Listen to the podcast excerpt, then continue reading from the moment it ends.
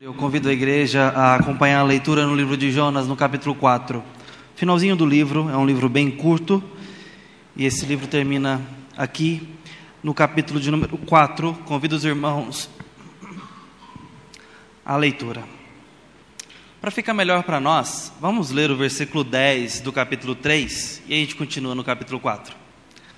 Há uma sequência imediata aqui no primeiro versículo, então é bom que a gente veja pelo menos esse finalzinho do capítulo 3, tudo vai ficar bem claro para nós. Ouça a palavra de Deus que diz assim: Viu Deus o que fizeram, como se converteram do seu mau caminho. E Deus arrependeu do mal que tinha dito que lhes faria e não o fez. Com isso desgostou-se Jonas extremamente e ficou irado. E orou ao Senhor e disse: Ah, Senhor, não foi isso que eu disse estando ainda na minha terra? Por isso me adiantei fugindo para Tarsis, pois sabia que és Deus clemente e misericordioso e tardio em irar-se e grande em benignidade, e que te arrependes do mal. Peço-te, pois, ó Senhor, tira minha vida, porque melhor me é morrer do que viver. E disse o Senhor: É razoável essa tua ira? Então Jonas saiu da cidade, assentou-se ao oriente da mesma, e ali fez uma enramada e repousou debaixo dela, à sombra, até ver o que aconteceria à cidade. Então fez o Senhor Deus nascer uma planta que subiu por cima de Jonas para que fizesse sombra sobre a sua cabeça, a fim de o livrar do seu desconforto. Jonas, pois, se alegrou em extremo por causa da planta. Mas Deus, no dia seguinte, ao subir da alva, enviou um verme, o qual feriu a planta e esta se secou. Em nascendo o sol, Deus mandou um vento calmoso oriental. O sol bateu na cabeça de Jonas, de maneira que desfalecia, pelo que pediu para si a morte, dizendo: Melhor me é morrer do que viver. Então perguntou Deus a Jonas: É razoável essa tua ira por causa da planta? Ele respondeu: É razoável a minha ira até a morte. Tornou o Senhor: Tens compaixão da planta, que não te custou nada. Num dia não fizeste crescer, que numa noite nasceu e numa noite pereceu e não hei de eu ter compaixão da grande cidade de Nínive, em quem há mais de 120 mil pessoas, que não sabem discernir entre a mão direita e a mão esquerda, e também muitos animais? Essa é palavra do Senhor. Um livro que termina com uma pergunta retórica. Isso é exclusivo na escritura aqui nesse livro. Isso não acontece em nenhum outro lugar. Deus é extremamente didático ao longo do Antigo Testamento, porque ele mesmo toma cena para entrar em diálogo com o povo ou com os, vamos dizer assim, os recipientes da sua palavra. Ele visita o profeta em visão, em sonho, fala com o povo. Mas o livro de Jonas é um diálogo rápido e curto entre Deus e o profeta. O povo fica meio que de pano de fundo apesar de ser ali aparentemente o alvo da história ou da narrativa. Deus envia o profeta para aquela cidade, ele tenta ir para outro lugar, Deus faz com que as forças da natureza e também alguns incrédulos se juntem debaixo da sua soberania e fazem com que esse profeta chegue até a cidade que Deus queria que ele fosse, chamada Nínive. E então, um peixe, o mar, o vento, barqueiros ou marinheiros, dados que jogam na sorte, tudo colabora minuciosamente debaixo da providência de Deus para que Jonas cumpra com a vontade do Senhor. Parece que todo mundo está colaborando com a vontade do Senhor, menos Jonas. Mas Deus entra em diálogo com o profeta e não o larga. Insiste em falar com o profeta e é como se a câmera do filme estivesse focado em Jonas o tempo inteiro. E Deus vai falando com Jonas enquanto o alvo é Nínive. Mas nessa trajetória ou nessa narrativa, a gente vai vendo que Nínive sim é um grande alvo do Senhor, está estampado aqui na história, é a missão do profeta, é o que ele quer que ele faça, que fale com Nínive. Mas fica claro que Deus tem mais agenda aqui. O livro termina falando sobre Nínive. Falando sobre como Deus ama aquela cidade e como que o amor dele pela cidade não pode ser comparado com o amor que Jonas teve pelo seu conforto à sombra de uma planta num dia muito quente. Jonas não está batendo, está desproporcional, não é razoável. Deus não quer resposta porque é óbvio. Ora, meus irmãos, só tem Jonas e Deus aqui. Muito provavelmente esse livro foi escrito por Jonas. É praticamente certo isso. E é Jonas quem está aqui terminando esse livro com uma pergunta que ele não respondeu. Ele pelo menos não registra qualquer resposta, porque de fato Deus não deixa margem para argumentação. Deus expõe Jonas ao se mostrar para Jonas. Toda a história da Escritura Sagrada não é sobre o povo de Deus, nem mesmo necessariamente sobre o que Deus fez com esse povo. Sim, isso aparece e é muito importante, mas a Escritura quer nos mostrar antes de qualquer outra coisa. E no final das contas, o próprio Deus. Ele cuidou de se mostrar para pessoas que não poderiam conhecê-lo se ele não se mostrasse. Ele cuidou de tirar o véu que tapava ele de nós, véu esse que nós não poderíamos tirar por nossas próprias mãos. Aqui está uma dessas cenas muito forte para nós. Esse livro mostra o profeta ao Deus se mostrar. Eu tive uma experiência nesse final de semana ah, com a minha bebê. Uma experiência que me faz olhar para Jonas, olhar para mim mesmo e ver como que parece que os anos vão nos piorando como gente. Bebê tem fome ao longo do dia. Eu nunca sei se já comeu o suficiente. A única forma de eu saber é quando está com a mamadeira na mão, porque ela para de comer, ou de mamar ali e me entrega, ou deixa de lado. Fora isso, eu fico dando de tempo em tempo alguma coisa para ela comer. Uma banana, uma bolachinha, uma bisnaguinha, faço mamar. Nunca sei se já deu, mas vou testando e vou enfiando alguma coisa para ela ir comendo.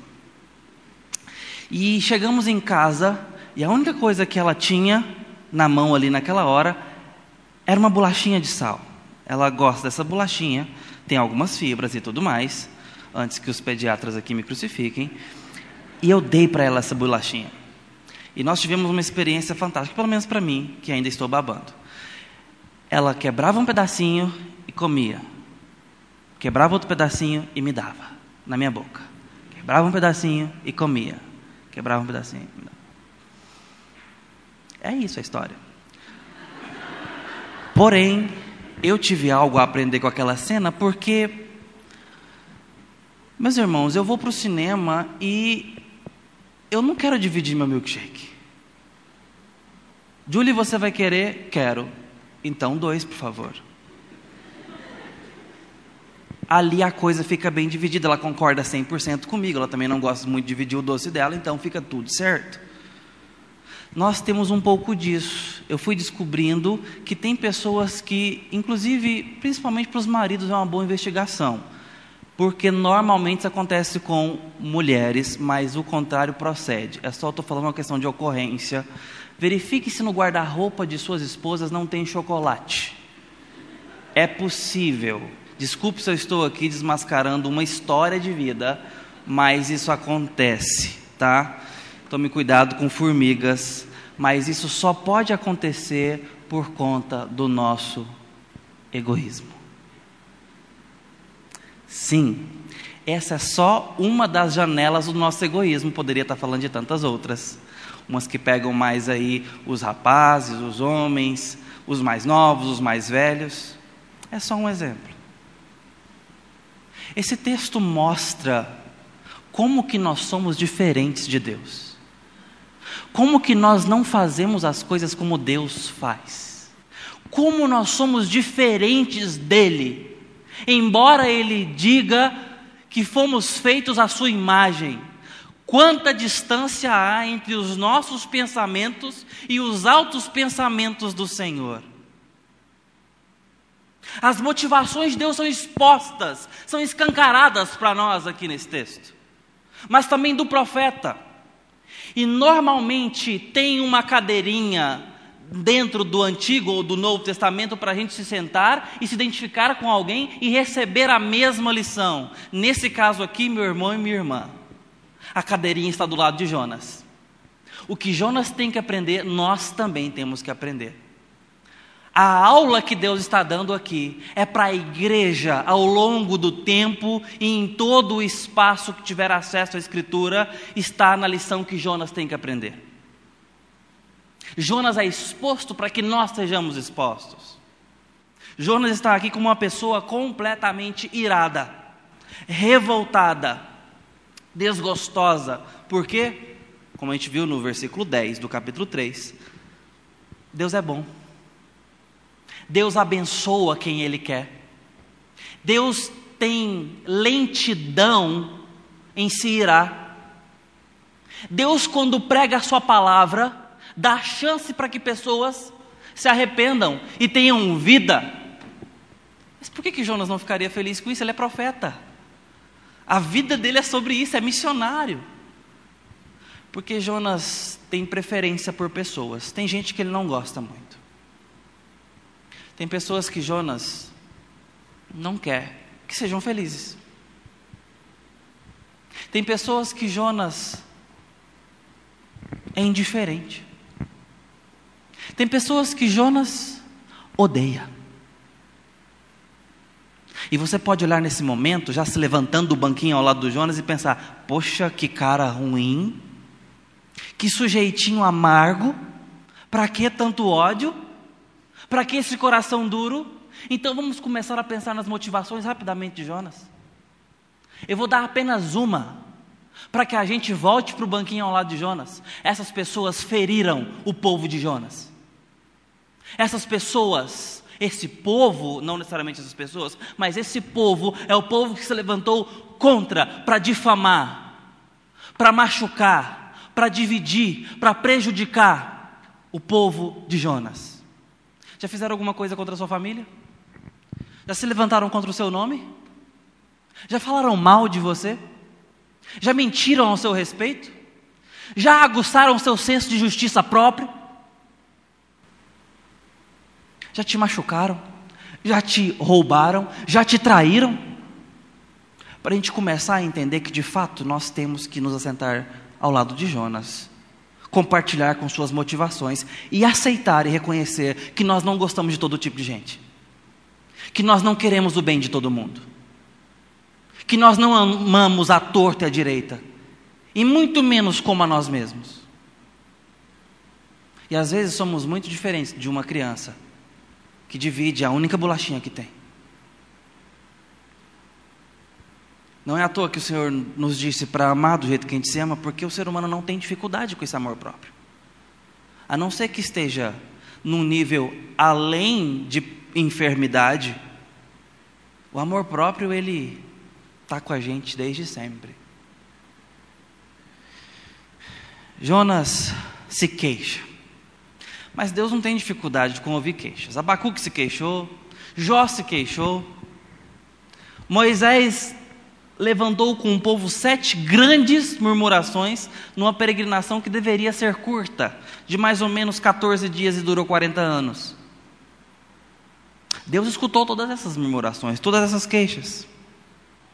Jeremias, quando chora junto ao povo de Deus, Deus está ali pacientemente ouvindo. Deus escuta todas essas queixas, desde o versículo 3. Deus está escutando as queixas de Jonas e faz uma pergunta sobre elas é razoável. Seu coração está no lugar certo, Deus vai te ouvir. Pode levar sua mágoa para o Senhor, pode levar suas feridas para o Senhor. Leve seu, suas solicitações de justiça, leve suas indignações. Mas pergunte ao Senhor se o seu coração está no lugar certo. Porque é provavelmente essa a pergunta que ele vai fazer para nós. É razoável? Agora, com base no que o Senhor nos pergunta isso? Com base no que Ele tem nos dado. Com base no que Ele tem mostrado a nós. E Deus mostra que Ele não ensina como nós ensinamos. Com base no que Ele tem nos ensinado na escola do Senhor é que Ele nos cobra. Deus coloca uma, um laboratório de experiência com Jonas. Esse episódio do capítulo 4 é uma sala de aula. Deus é extremamente didático. Ele se adequa a como o, aquele ser humano especificamente, aquele rapaz aprende. Então Deus leva ele para aquele deserto, faz nascer uma planta que o protege do sol. Ele se alegra sobremaneira com a sombra projetada, e Deus manda um verme comer a planta, para que Jonas seja exposto para que o amor de Jonas seja exposto, para que o ódio de Jonas seja exposto, para aquilo que ele ama, aquilo que ele devota, aquilo que ele rejeita, aquilo que ele desgosta, seja colocado à mesa, para que luzes sejam lançadas sobre ele, para que ele se enxergue. Diante do Senhor, meus irmãos, na escola de Deus, no caminho que Cristo nos chama, nós vamos estar perto de luzes muito mais brilhantes do que o nosso ego gostaria. Nós vamos nos enxergar como nós não nos sentimos confortáveis.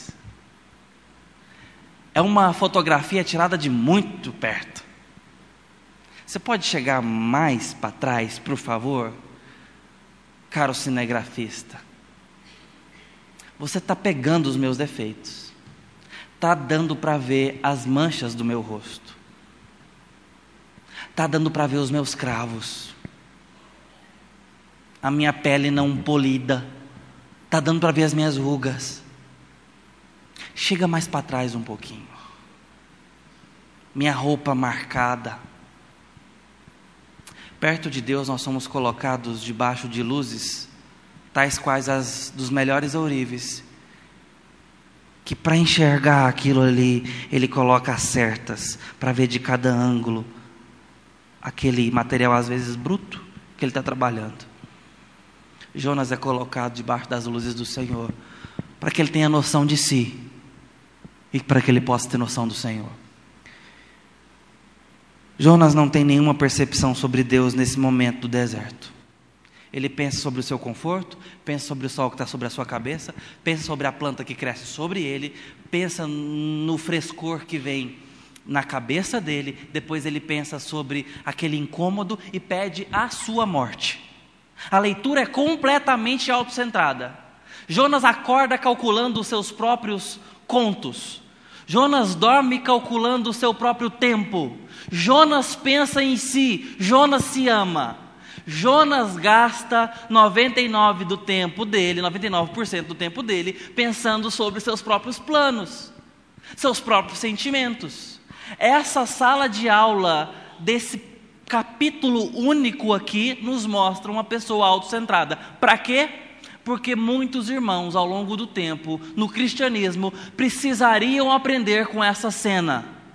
Pessoas autocentradas que não conseguem ir além de si, ir além dos seus próprios sentimentos, confortos e desconfortos, ir além daquilo que as envolve, as afeta.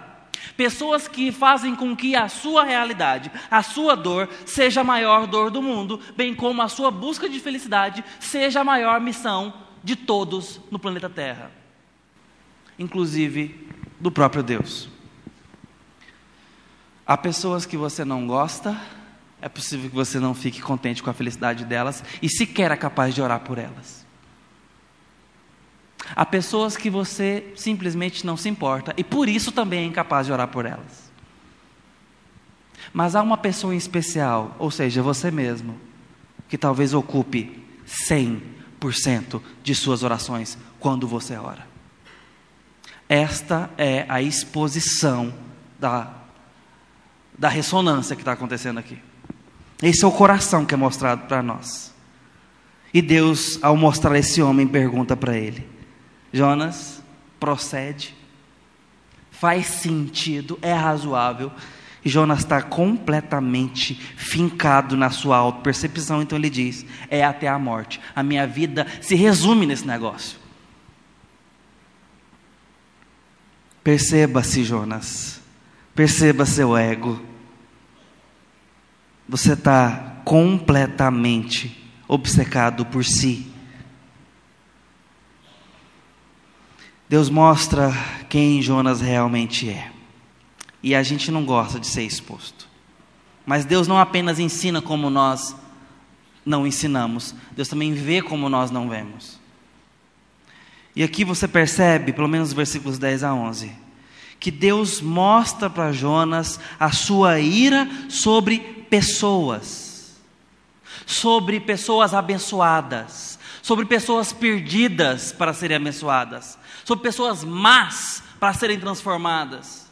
O que você vê quando está na rua? Quando vê gente andando? Qual é a sua percepção na fila do banco? No trânsito, dentro de casa? Quando está lidando com gente? No trabalho?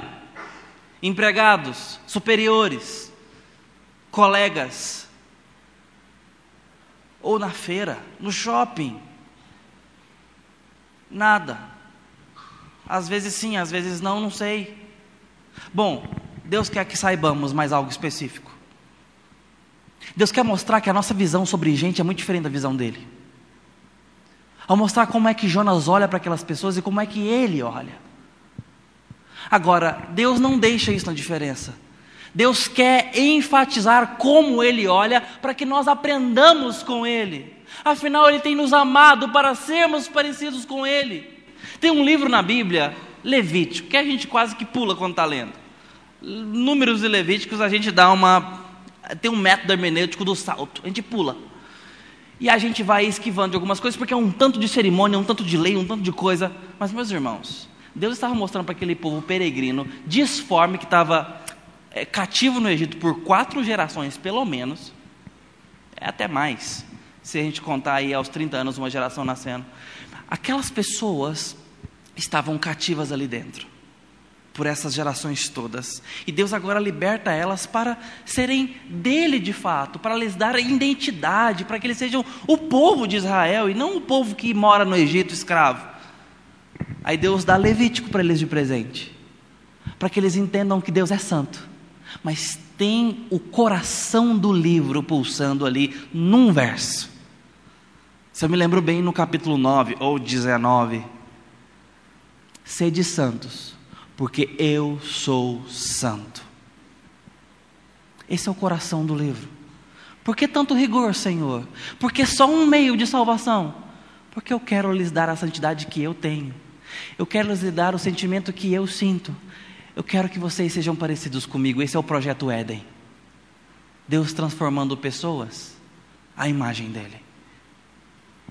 Deus quer mostrar para Jonas pessoas como ele as vê. Ele não quer mostrar aglomerados, ele não quer mostrar massa de manobra. E a pergunta fica para nós é: o que a gente vê quando olha para as pessoas estranhas, as pessoas em que somos indiferentes, as que não gostamos tanto? Há mais beleza, meus irmãos, numa fila cheia da lotérica do que nas maiores cataratas desse mundo. Nas estrelas lindas do céu do nosso cerrado, juntas. São pecadoras, como nós. Mas são as únicas coisas que Deus fez à sua imagem. E são as únicas criaturas criadas como alvo da graça de Deus. Olhar pelos óculos de Deus é ver isso. É ver gente como as coisas mais belas dessa vida. Mais dignas. E Deus está nos chamando para ver isso. Enxergar como Deus enxerga, ver Ele olhando quando está olhando, é perceber pessoas como alvo da Sua graça. O livro termina com essa conversa, entre aspas, mal acabada, sem respostas completas, porque não precisa, inclusive. E Deus está aqui falando com Jonas. Quem escreve esse livro e não registra a resposta, porque tem que engolir a pergunta, que é suficiente. O meu amor pelo meu conforto não pode ser comparado com o grande amor de Deus pelas pessoas. É o mesmo amor com o qual Ele me amou. Pergunta que eu faço para você e para mim, meu irmão, é como que anda a sua missão nessa terra? Como que anda o seu lugar nesse mundo? Nós não estamos aqui para edificar os nossos castelos. Eu sei o quanto confuso isso pode parecer para nós. É como se nós não fôssemos projetados para mudar esse sistema. Parece tão automático, sabe? Trabalharmos, nos realizarmos, nos satisfazermos das formas que nos satisfazemos, personalizadamente. Sabe essa mecânica de trabalhar, ser recompensado, ganhar dinheiro, adquirir coisas melhores, nos divertir, ou ter mais conforto, ter mais segurança? Mais realização, uma carreira, mais nome. Isso faz tanto sentido para nós, isso é tão automático, que dói tanto ser confrontado com a Escritura que diz: não é para amar como você se ama, na verdade é mais, é para amar como eu vos amei, dando a minha vida por outros que são inferiores a mim. Meus irmãos, isso aqui é um assassinato ao ego ao amor próprio. É de certa forma uma forma de, de suicídio, porque nós somos assim. Afinal de contas, eu acho que Jesus sabia muito bem do que ele estava falando quando ele falou: Quer vir comigo? Pode vir, eu estou chamando. Mas tome a sua cruz e siga-me.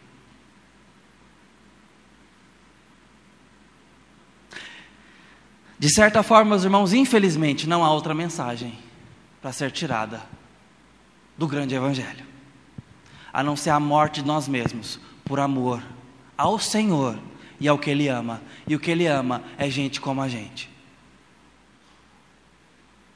Tem que botar mais gente nas suas listas de orações. Tem que botar mais gente estranha nas suas prioridades. O que está acontecendo em Minas Gerais tem que nos tocar, mas o que está acontecendo também dentro de nossas casas, o que está acontecendo do outro lado do hall do apartamento, do seu prédio, do seu condomínio, da rua da sua casa, tem que te importar, porque você foi chamado para ser quem Deus chamou para você ser. Testemunha do seu filho, e o seu filho veio para amar. Deus veio chamar a gente para ser parecida com Ele. Deus veio chamar profetas e profetas para amar a gente. Crente se ocupa com gente. Não é à toa que ele falou: ame os seus inimigos. Amor não tem necessariamente a ver com afetos, tem a ver com proposição, resolução e atitude. Deus não nos mandou ter emoções positivas pelos nossos inimigos, mandou a gente ter atitude de quem ama mandou a gente cuidar do órfão e da viúva, mandou a gente amar com o mesmo amor de Jesus Cristo, mandou a gente olhar para as pessoas na rua e não passar direto, mandou a gente olhar pelos empregados da sua empresa. Mandou a gente olhar para a pessoa que te serve o café. Mandou você olhar nos olhos de quem está perto de você. E se importar como quem dá a própria vida ou tira da sua boca para dar na boca de outro. Essa é a missão da vida. Podemos nos confortar, nos alegrar, beber bons vinhos, jogar bom, boas partidas de futebol, ver bons filmes, ler bons livros, ter uma alegria em família. Mas, meus irmãos, nós estamos aqui com uma prioridade, e todas essas sagradas coisas são secundárias. Nós estamos aqui para amar pessoas. E não tem como amá-las sem lhes testemunhar e pregar Jesus Cristo. Ele é a expressão exata do amor. Há um grupo musical cujas poesias estão na minha da primeira fila das minhas listas. E eles escreveram uma letra de um álbum chamado Por Toda a Terra, chama Apressa-te. Essa poesia eu quero ler para os irmãos e encerrar a nossa reflexão sobre egoísmo e amor a partir de quem Deus é. Onde Deus está falando com você, comigo, sobre o tanto que Ele nos ama e qual é o resultado disso. Ouça, eu que te conheço há tanto tempo, eu lembro de escolher a cor dos olhos teus, eu lembro. Te ensinei os seus primeiros passos, tão incertos. Era bom que eu ajudava a levantar. Então vamos falar sobre saudade. Eu te espero há tanto tempo. Ninguém sabe medir. Para minha dor, o tempo não é cura. Nada ajuda a esquecer a falta que você me faz. Eu anseio pela festa mais do que ninguém. Eu conto os dias para poder te abraçar mas tenho tantos filhos ainda sem saber. Avise o mundo inteiro, mas não esqueça teu vizinho para trás. Apressa-te a encontrar o meu amor, apressa-te a viver a minha paz. Eu não aguento de saudade, também quero a casa cheia, mas não quero nenhum filho para trás.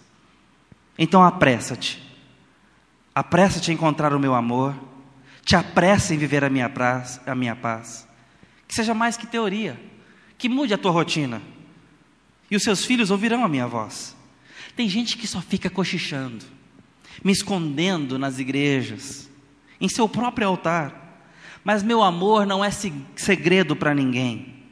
É boa nova. Quem conhece vive agora para amar. Apressa-te. Eu também quero a casa cheia, mas não quero nenhum filho para trás. Jonas, eu te desenhei, eu te projetei, eu te amo, eu te espero. Mas vá falar para os outros que eu ainda amo. Escuta Deus te falando que está te amando desde que você foi sonhado por Ele. Tem cuidado dos detalhes da sua vida. Tem cuidado de cada cuidado com você, cada detalhe. Mas Deus te amou, não para você apenas chegar na presença dEle um dia, mas para você poder amar como Ele ama hoje. Para você se importar como Ele se importa. Para você enxergar como Ele enxerga. Minha oração é para que Deus cuide do meu coração e do coração dessa amada igreja, para que a gente olhe pessoas com os olhos dele e que isso nos dê prioridade de peso. E nós vamos ver Jesus ser testemunhado na nossa história. E o que acontece quando Cristo é testemunhado? Pessoas são amadas e são salvas. Milagres acontecem. E a casa do Senhor vai ficando cheia. E ele falou: que se você se curvar diante dele, crer, obedecer do seu interior, fluirão rios de água viva para outros saciarem a sua sede eterna. Há quanto tempo você não é bênção na vida de outras pessoas? Há quanto tempo pessoas não escutam o Evangelho e conhecem o Rei dos Reis por causa do seu testemunho? Porque você abre a boca para cuidar delas porque você tira do bolso para abençoar elas, porque você dá do seu tempo preciosíssimo para amar. O Espírito Santo habita em você para isso, meu irmão e minha irmã. Ele está aí para te dar poder para fazer isso, para vencer a sua carne, seu ego, o nosso egoísmo, a nossa individualidade. Deus te deu nova vida para você quebrar um pedacinho e comer. Mas pegue o outro pedacinho e dê na boca de quem está perto de você. Vamos orar. Santo Deus, Pai bondoso, que nos escolheu com tanta primazia, tanta prioridade, tão profundo amor, tem cuidado do nosso coração, nos feito nos sentir especiais. Deus nos ajude a fazer com que esse amor chegue em outras pessoas. Eu te peço que nessa noite ídolos sejam quebrados ídolos dentro do nosso coração.